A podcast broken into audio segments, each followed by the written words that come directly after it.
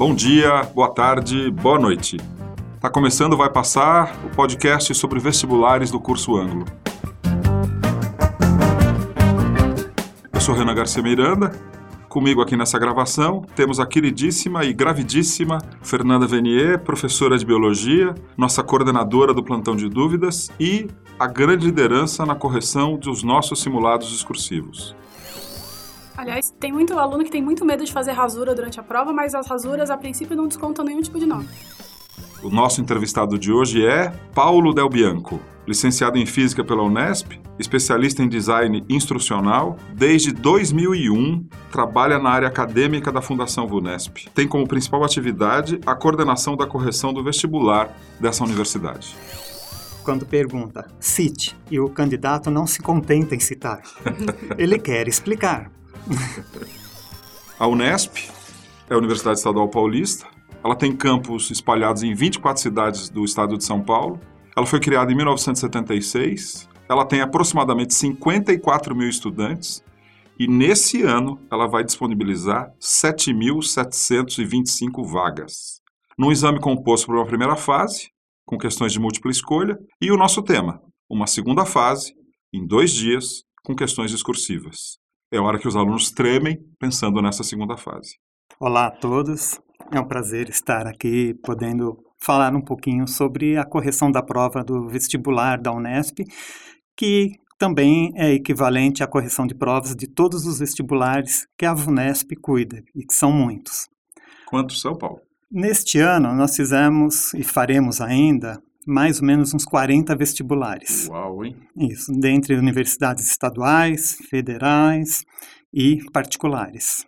Ô Paulo, vou, deixa eu te fazer uma pergunta muito direta já, para a gente começar a pensar em como é que as coisas funcionam. É, muitos alunos, às vezes, respondem uma pergunta e aí eles vão conferir gabaritos de cursinho e não encontram a resposta deles. E ele fala, puxa, mas está no meu livro, mas os cursinhos não colocaram isso. Será que as bancas vão considerar? Como é que é a montagem da grade de correção de uma questão? A grade de correção, ela passa por vários processos. Inicialmente, nós pedimos que cada corretor resolva a prova como se fosse um candidato, então ele pega as questões e resolva aquelas questões e procure soluções diferentes daquela que seria a mais óbvia. Então ele vai ter de verificar se a questão permite uma interpretação diferente da esperada. Isso é um pouco difícil do professor conseguir perceber, porque ele está tão habituado com o estilo de questão, com aquele de vestibular, que imediatamente ele percebe qual é a intenção do elaborador. Mas esses professores da universidade não têm esse traquejo. Então, eles conseguem perceber outras respostas possíveis. E é também, o professor do ensino médio também consegue perceber um detalhe ou outro. Então, inicialmente, a banca faz separadamente, cada corretor faz o seu critério. Depois, nós reunimos toda a equipe que vai corrigir a questão e, juntos, eles começam a discutir qual seria o critério ideal, né, a, a proposta. Até esse momento, eles desconhecem qual é a resposta do elaborador. Ah, que interessante. Eles não têm acesso à informação. trabalho, eles não viram ainda o que o elaborador imaginou como Exatamente. resposta. Então, estão discutindo sem saber qual é a intenção, qual foi a intenção do elaborador na elaboração da prova.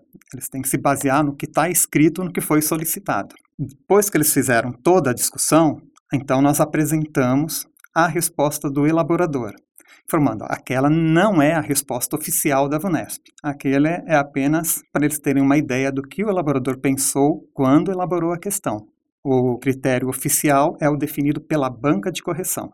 Feita a análise do que eles já haviam visto com o que o elaborador pediu, eles passam a fazer um teste do critério e de grade de pontuação com provas reais dos candidatos. Então, nós pegamos algumas provas e todos os corretores vão analisar cada uma daquelas questões que nós colocamos para a partir dela Mas verificar. ainda não dão nota, eles só estão Não, eles estão testando a grade, só verificando se a grade está adequada e vão começar a perceber como o candidato está respondendo. A partir da resposta, eles podem alterar totalmente a grade, começar a aceitar coisas que eles não haviam pensado em aceitar, ou até mesmo modificar totalmente a grade para que ela fique adequada à realidade do candidato. Então, nós tentamos fazer isso com o máximo de provas possíveis nesse momento de treinamento. Fecha-se ainda a grade, mas ainda como forma de proposta. E passamos para uma segunda fase de treinamento da equipe, como se fosse correção. Então, os corretores individualmente vão começar a corrigir questões, mas não é a nota real, analisa a partir da grade que foi definida e a partir das sugestões de pontuação. Depois nós comparamos as notas de cada corretor para ver se todos estão atribuindo a mesma nota. Se houver muita divergência, é porque há problemas na grade ainda. Desculpa te interromper, Paulo. Vários corretores corrigem a mesma prova. A mesma prova. Para ver se tem discrepância Exatamente. entre eles na hora de atribuir a nota. Então, por exemplo, a, as equipes são formadas por questão. A língua portuguesa, que são oito questões na prova, tem 120 corretores para fazer esse trabalho de corrigir as oito questões. A quantidade de corretor por questão varia da dificuldade prevista para a correção da questão. Tem questão que a resposta é imediata, então a gente coloca poucos corretores. Tem questões que a resposta são mais longas, a gente coloca muitos corretores. Então vamos supor que haja 30 corretores para corrigir uma determinada questão. Então esses 30 corretores vão corrigir a mesma resposta inicialmente individualmente, sem conversar um com o outro, e tudo isso é feito por um sistema de correção desenvolvido pela VUNESP, e o sistema faz uma análise e verifica se todos deram a mesma nota, quantos deram notas diferentes. E essa correção é numa prova física ou é na frente de um computador? No computador, no computador. prova digitalizada. Prova digitalizada. Esse é um detalhe até que eu tenho que falar para vocês, candidatos, ficarem muito atentos na hora de responder, que vocês devem responder somente dentro do campo de respostas definido na prova, porque é isso que o, o corretor tem acesso. O que estiver fora desse campo, ele não tem acesso. Puxa vida, quer dizer, então, então não, é, não, é vai corrigir. Aqui, não é, ele é, não tem acesso. O processo de digitalização ele não enxerga. É, pode acontecer de o candidato começar a responder a questão, perceber que está errado, anular toda aquela resposta e sobrar pouco espaço para ele responder e acabar saindo um pouco do campo de resposta. Nesse caso, nós temos como mostrar para o corretor o excedente. Uhum. Mas se ele começa a responder fora do campo de resposta, isso não é considerado. Aliás, tem muito aluno que tem muito medo de fazer rasura durante a prova, mas as rasuras, a princípio, não descontam nenhum tipo de nota. Nenhum tipo de nota. A nossa orientação é considerar como não escrito o que tiver rasurado. É como se não tivesse nada escrito ali. Claro que o excesso de rasura prejudica a leitura e entendimento. Pode prejudicar o candidato porque o, o corretor não está conseguindo entender a sequência do raciocínio dele. Ô, Paulo, e acontece de no meio da correção, você já definiram essas, essa etapa inicial e começaram o processo. E aí montou-se uma grade. E alguém colocou algo que ninguém tinha pensado até então. Breca para se discutir o assunto? Como é, é eu diria assim, não pode acontecer, acontece. Sempre acontece. Sempre, né? O, o ser humano. É soluções é... inusitadas, soluções brilhantes, não esperadas, que para a equipe toda para analisar o que, que o candidato fez. Que legal. E é normal, assim, chegar à conclusão que ele fez certo. Principalmente nas provas de matemática, ele dá soluções completamente fora do esperado. É mesmo? E a banca tende a aceitar todas as possibilidades possíveis e corretas. Então, numa prova ah, discursiva, se você tem o critério, e mesmo que a gente analise algumas questões antes, você não consegue analisar todo o universo. Vai ser por uma amostragem. E sim, aparecem respostas diferentes. Se as respostas diferentes não alterarem o critério anterior, ou seja, ele só vai ser acrescentado ao critério, a correção segue normalmente. O grupo reúne e fala: apareceu uma sugestão, no, uma resposta diferente, sugerimos que ela seja aceita. Todos analisam, concordam, é passado para todos para que todos façam da mesma forma, uhum. e ela passa a integrar o critério de correção. Mas pode acontecer de aparecer uma resposta que anula parte do que foi acordado ah, no critério. Minha Nossa Senhora! Por exemplo, todos tiveram a mesma interpretação da questão. Aí um aluno percebe um detalhe que permite analisar a questão de uma forma diferente daquela que todos viram. Se ele foi o primeiro, todo mundo fala, não, esse é o primeiro caso, nós acrescentamos a, essa nova solução à grade.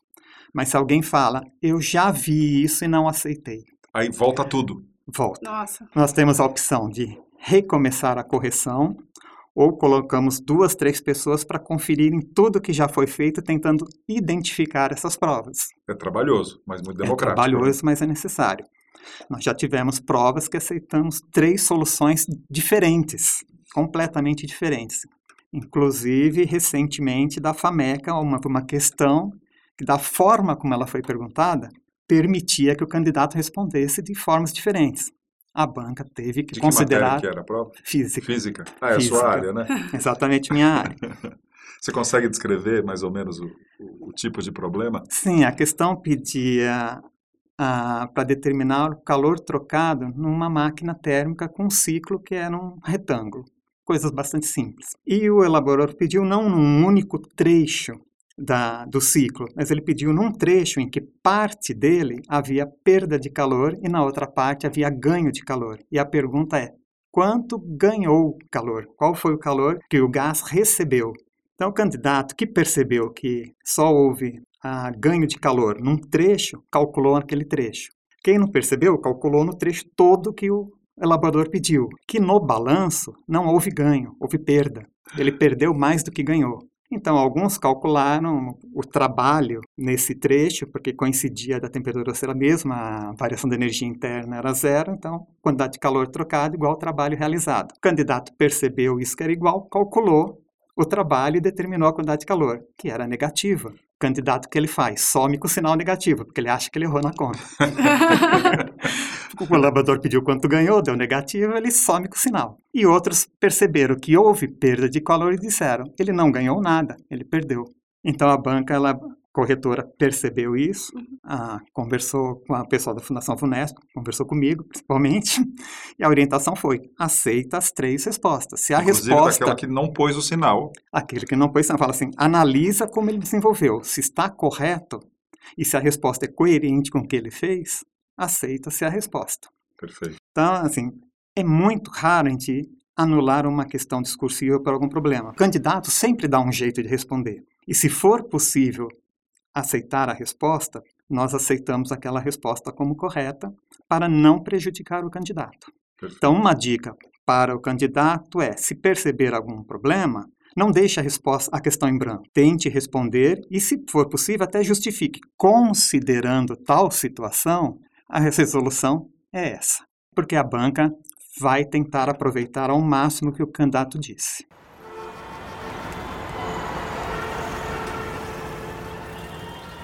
Em trânsito. Olá, eu sou o professor Carrilho, eu estou ouvindo essa conversa e eu gostaria de fazer alguns comentários rápidos aqui. Puxa, primeiro, muito bacana essa relação que a banca da VUNESP tem com eventuais falhas nas questões. Né, um, uma relação muito, muito honesta com, com os erros. Segundo, uh, o respeito que eles têm com os candidatos, aceitando outras resoluções.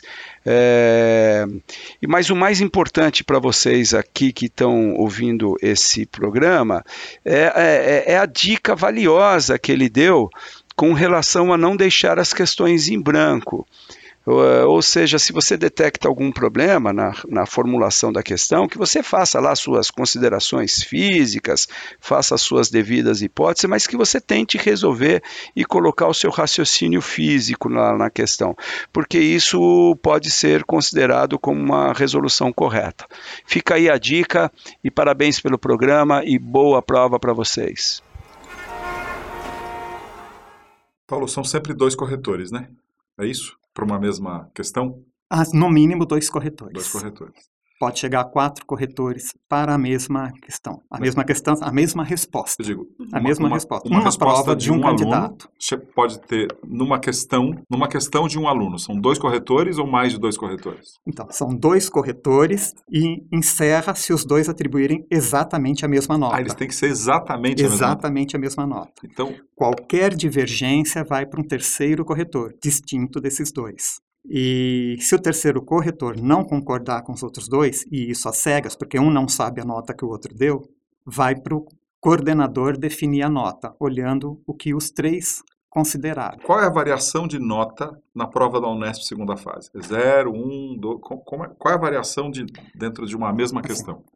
Ah, o candidato, quando ele olha o edital, ele vai ter descrito quanto vale a questão.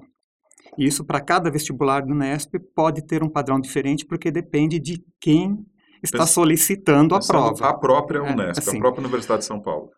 É, o que eu vou querer chegar é o seguinte: todas as provas no vestibular são corridas da mesma forma, independente de como é a nota final do candidato. Nós sempre avaliamos a questão de 0 a 4 pontos. Normalmente, as questões estão divididas em duas perguntas, item, em dois itens: item A e item B. O que nós orientamos à banca? O item A deve valer dois pontos, o item B deve valer dois pontos. Então, a gente usa como se fosse um código que depois é transformado numa nota para o candidato. Então, o candidato vai ver quando a gente publica os critérios de correção que está sempre de 0 a 4. E depois a nota é convertida para a escala prevista no edital. Uhum. No caso da Unesp, seria 0 a 2, então ele tem que dividir por 2 a nota que a banca corretora atribuiu para chegar na nota dele. A, a ideia é, com isso, minimizar as discrepâncias entre os corretores, ou seja, a subjetividade na correção.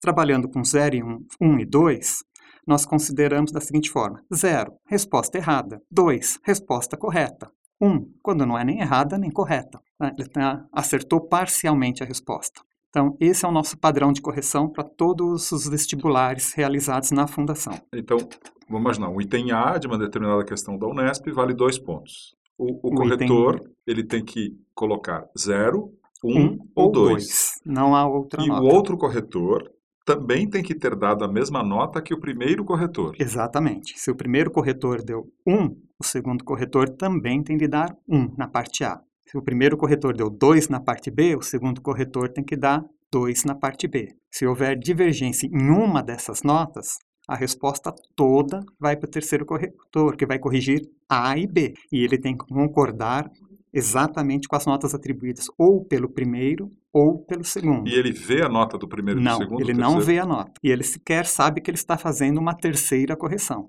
O nosso sistema de correção simplesmente manda uma imagem para o corretor, que ele vai ler aquela imagem e atribuir sua nota.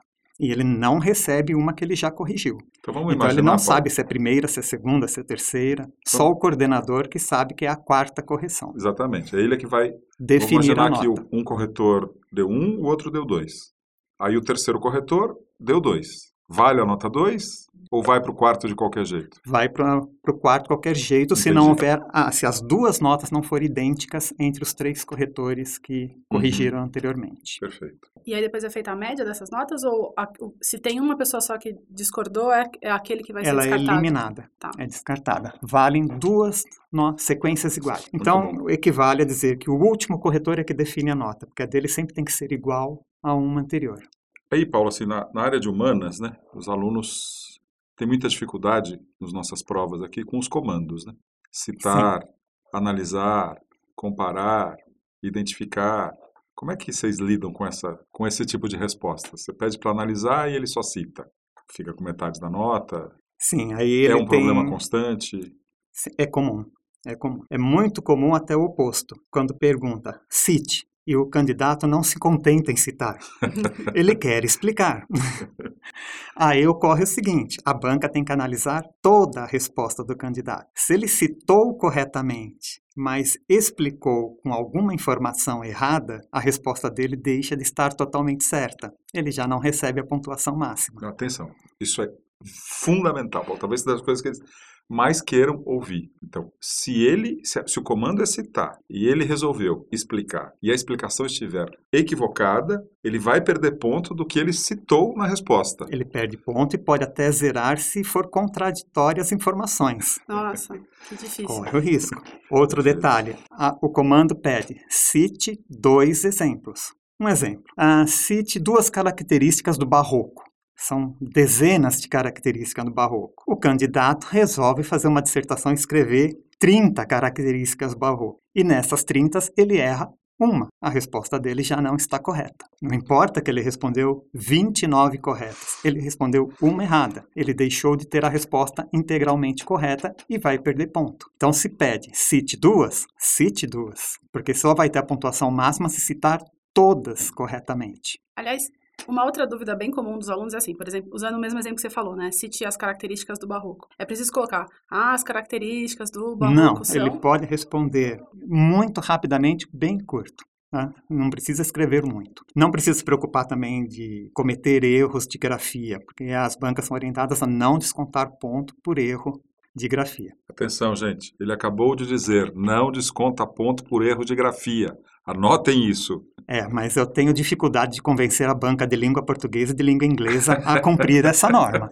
Entendi, mas na redação... As demais, a redação desconta, porque a redação é quem avalia. No, no critério de, das, da VUNESP, a, o uso da norma ela é sempre deixada para a redação avaliar. Tá? Então, no caso do vestibular, a orientação é essa. Só a redação desconta ponto por causa do uso inadequado da norma. Paulo, duas perguntas muito simples, típicas de aluno. É, a primeira, posso responder em tópico? Pode, mas deixe claro que está respondendo. Por exemplo, eu disse que as questões são respondidas em A e B. Há candidato que não sinaliza qual é a A e qual é a B. Se as respostas forem claramente percebidas pela banca elabora, elabora, a banca corretora, desculpa, qual é a A e qual é a B, a banca aceita. Se a resposta pode tanto servir para A como para B e não tem um respectivamente na resposta, a banca anula porque ela não sabe dizer qual é a A e qual é a B. Gente, há muitos candidatos... sinalizem A e B com clareza. Exatamente. E mesmo que se for pedido dentro da A duas respostas, cite um exemplo de alguma coisa e um exemplo de outra coisa, esclareça qual é de um e qual é de outro. Ou pelo menos colocam respectivamente para a banca saber, porque a banca é orientada a não escolher resposta correta e não completar resposta pelo candidato. Vale o que o candidato escreveu. As nossas bancas são tão treinadas para tentar ajudar o candidato que elas ficam, ah, ele tentou dizer isso. Falo, não, ele não disse isso, você está tentando entender isso. Mas é um bom então, espírito, né? É um, um bom, bom, espírito. espírito. Porque a ideia é não prejudicar o candidato, mas nós temos que valorizar o bom candidato que responde tudo corretamente. E quando a letra do candidato é muito difícil de ler, vocês têm alguma orientação para isso? Aquela letra que é que você não consegue entender exatamente o que está escrito? Normalmente, um corretor, quando não entende a letra, ele pede auxílio a outro corretor. Chama a coordenadora, às vezes chama toda a equipe, toda a equipe para para tentar ler a prova. Se não conseguir, é considerado como não escrito e aí não tem como validar a resposta. Isso, é isso comum, acontece com muita frequência? É Paulo? É comum, muito, entre candidatos que não sabe escrever aquilo ou não tem certeza do nome, aí ele faz um garrancho falando, a banca vai colocar o nome certo aqui por mim. Eu vou Olha colocar só. mais ou menos, quem Mais sabe? ou menos. E no final nem precisa, né? Porque se não desconta erro de ortografia, se pois ele é, escrevesse errado, estava tudo bem. Mesmo quando ela inventa nomes, termos que não existem, a banca tenta interpretar se está correto. A gente tem muito em biologia, muitos termos que há palavras muito parecidas, semelhantes, mas com significados pouco diferentes daquele, que não é o termo científico correto. A banca é orientada a aceitar desde que aquele termo não gere confusão. Por exemplo, que ele pode ser, uh, representar um processo, mas ele é mais adequado para um outro processo. Então, ele gera uma confusão para a banca em qual seria o processo que o candidato realmente está tentando dizer.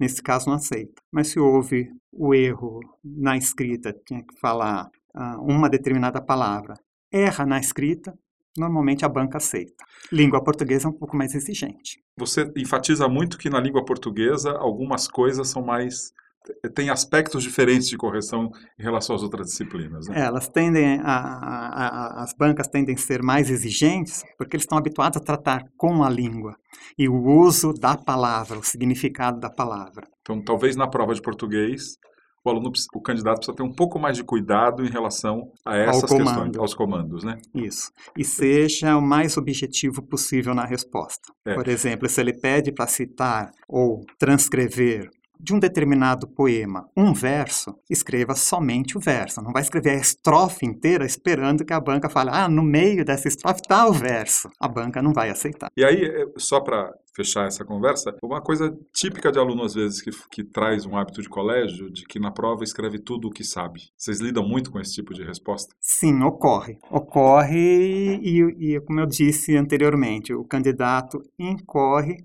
no problema de citar alguma coisa errada no meio e aí a resposta dele deixa de estar totalmente correta e ele acaba perdendo ponto por isso.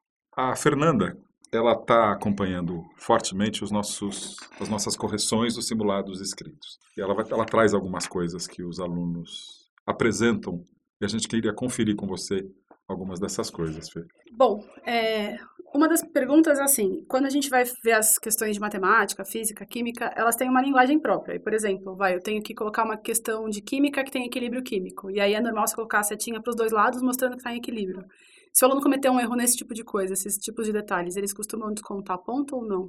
É, isso depende muito da questão e do que está se pedindo, assim, o que se deseja avaliar. Você pode perceber no nosso critério de correções que, às vezes, numa equação, não é pedido nem o balanceamento. Né? Outras, exige-se o balanceamento. Então, vai depender muito do que está sendo solicitado. Se, nesse caso específico, a direção da seta é muito importante para o que se pretende avaliar, a Uhum. banca vai cobrar. Se é um detalhe, a banca ignora. Entendi. As notas que os alunos tiram na primeira fase, vamos imaginar, a nota que ele tirou na primeira fase em física, elas costumam ser equivalentes na segunda fase? Vocês têm esse tipo de estatística? Tem alunos que vão melhor na prova teste do que na prova escrita, ou que vão melhor na escrita do que na múltipla escolha? Temos sim, isso é feito constantemente. As estatísticas mostram, assim, de forma geral, mas muito acentuada, que o desempenho do aluno na primeira fase é muito equivalente do desempenho do aluno na segunda. Ou seja, na, na prova objetiva, tem um desempenho muito parecido com o da prova discursiva. Que coisa. Não há diferença assim tão significativa, é um ou outro candidato. Então- Nítido no candidato de medicina, que é aquele candidato que está indo fazer a prova porque ele foi obrigado, ele não quer fazer medicina. Ele vai muito bem na primeira fase, é convocado para a segunda e deixa a prova em branco na segunda ou conta a história dele. Nossa, Isso é muito comum na medicina. Você percebe, você fala assim, não é possível que um aluno de medicina vá tão mal numa prova escrita e tão bem numa prova objetiva.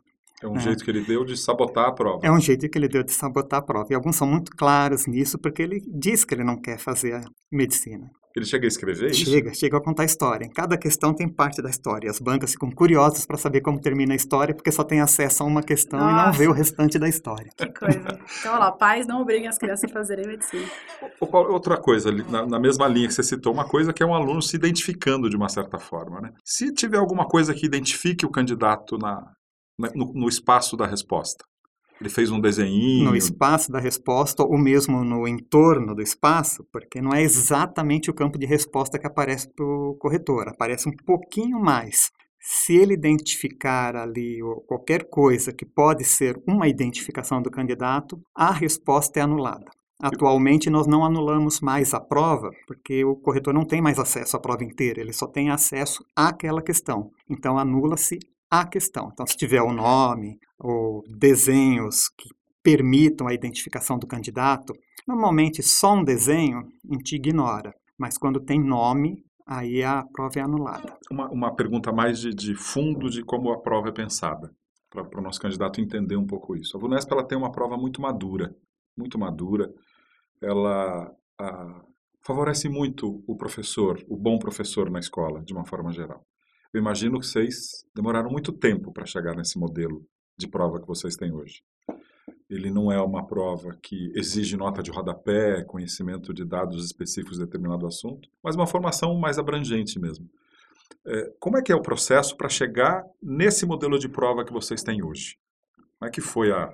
Porque você está ali há muito tempo, né? Sim, a, a VUNESP completou agora em 2019 40 anos. Há 40 anos que ela vem fazendo vestibulares. E ao longo todo esse tempo, a experiência que nós adquirimos foi muito grande. Inclusive, a questão de falar de fazer uma prova mais tranquila para o candidato do que aquela prova excessivamente exigente. Nós percebemos ao longo desses anos que uma prova exigente não avalia tão bem os candidatos como uma prova mais, vamos dizer, mais light. Tá? Que o candidato fica mais tranquilo e consegue resolver as questões. Então, ele demonstra o que ele sabe ou não sabe. Então, isso foi de experiência da observação, de análises das questões, análises de resultados. Nós concluímos que a prova deveria ser mais simples, mais adequada à realidade do aluno, que isso permitiria avaliar tanto os bons alunos como os alunos não tão bons. Na área de exatas, o candidato deve ficar atento à resolução da questão. Ele deve colocar a resolução no campo de respostas. Normalmente, a banca corretora não aceita uma resposta direta, seca. Então, se pergunta, por exemplo, qual o valor da aceleração do corpo, colocar simplesmente 3 metros por segundo ao quadrado, pode fazer que o candidato não receba a pontuação máxima. Ele deve demonstrar como ele chegou a esse resultado. Então, nas provas que tem cálculo, não precisa se colocar todas as passagens, mas é necessário que o candidato demonstre o raciocínio dele para chegar no resultado. E se ele acertar todos os cálculos e errar o resultado? Ah, se for possível atribuir a nota parcial, a banca aceita. Tanto é que a banca vai colocar, você pode ver nos critérios de correção, colocou a fórmula e fez a substituição, um ponto. Chegou ao resultado final, mais um ponto. Então ele só vai ter a pontuação máxima se ele desenvolve a, o, a questão e chega ao resultado. Mas se ele só desenvolve, ele não consegue terminar o cálculo, ou por falta de tempo, ou porque não sabe como fazer aquele cálculo, ou porque errou na conta, parte da nota ele tem. Parte da nota ele tem. Por isso que é importante que ele coloque todos os passos para dar possibilidade para a banca considerar alguma coisa na resposta dele. Então, atenção, gente, em exatas, se você olhar para a questão e conhecer algumas etapas dela, mesmo não conheça todas, Paulo, vale a pena. Vale a pena o candidato demonstrar o que ele sabe. E de uma maneira geral, as questões que o item A é independente do item B nas questões exatas, do tipo, eu não preciso da resposta do item A para conseguir resolver o item B. Essa é uma orientação que nós passamos para a banca elaboradora, para não ter o risco de levar o erro do item A para o item B, que dificultaria muito a correção. Por exemplo, se o candidato tem que determinar um determinado valor no item A e ele calcula errado e usa esse valor no item B, eu não posso considerar a resposta esperada no item B como aquela que deveria ser, porque ele está levando um erro que já foi descontado, ponto. É porque o que eu entendi da conversa inteira hoje, na verdade, é que o espírito da VUNESP é tentar ajudar o candidato a se sentir confortável e conseguir fazer a questão e mostrar tudo que ele sabe. Sempre. Sempre é esse. Mesmo que não seja o mais confortável para a banca lá, corretora. Isso, isso acho que isso é, é a parte mais importante da conversa. Você sabe o, o grau de ansiedade que eles vão para essa prova e a importância Sim. que tem para eles entrar numa universidade pública como a Unesp. E a ansiedade deles, às vezes, é de achar que tem um carrasco do outro lado que vai decepar o braço dele se ele errar qualquer coisa. Acho que Olha, essa parte da conversa é a mais legal. É, eu diria assim que 90% dos corretores composta por avós dos candidatos. 10% por padrastos e madrastas, que é o que faz um equilíbrio. Certo. Porque senão todos teriam a nota máxima. Que legal. Muito bom, muito bom. Gente, acho que esse programa ajuda muito a você pensar no tipo de preparação que você vai ter pela frente. Fê, quer contar, falar mais alguma coisa para eles? Bom, é isso. Eu queria falar que eu sou uma super fã da prova da Vunesp. Eu acho uma prova muito bem elaborada. Às vezes eu vejo uma questão da Vunesp e penso, nossa, a pessoa que elaborou essa questão, eu tô com inveja dela, porque realmente então, de parabéns, eu gosto muito do vestibular. Paulo, mais alguma coisa que você gostaria de dizer, de observar? Acha que passou por hum. tudo que pode ajudar o nosso candidato? É, eu acho que deu para dar uma boa ideia de como é feita a correção e que o objetivo sempre é auxiliar o candidato. Muito tá? bom. Agora, o candidato também deve ficar atento quando se publica o resultado, que a banca não está olhando somente a resposta, principalmente na, nas que tem cálculo, né? nas, nas exatas porque é comum o candidato achar que ele chegou àquele número que se esperava e por isso a resposta está certa.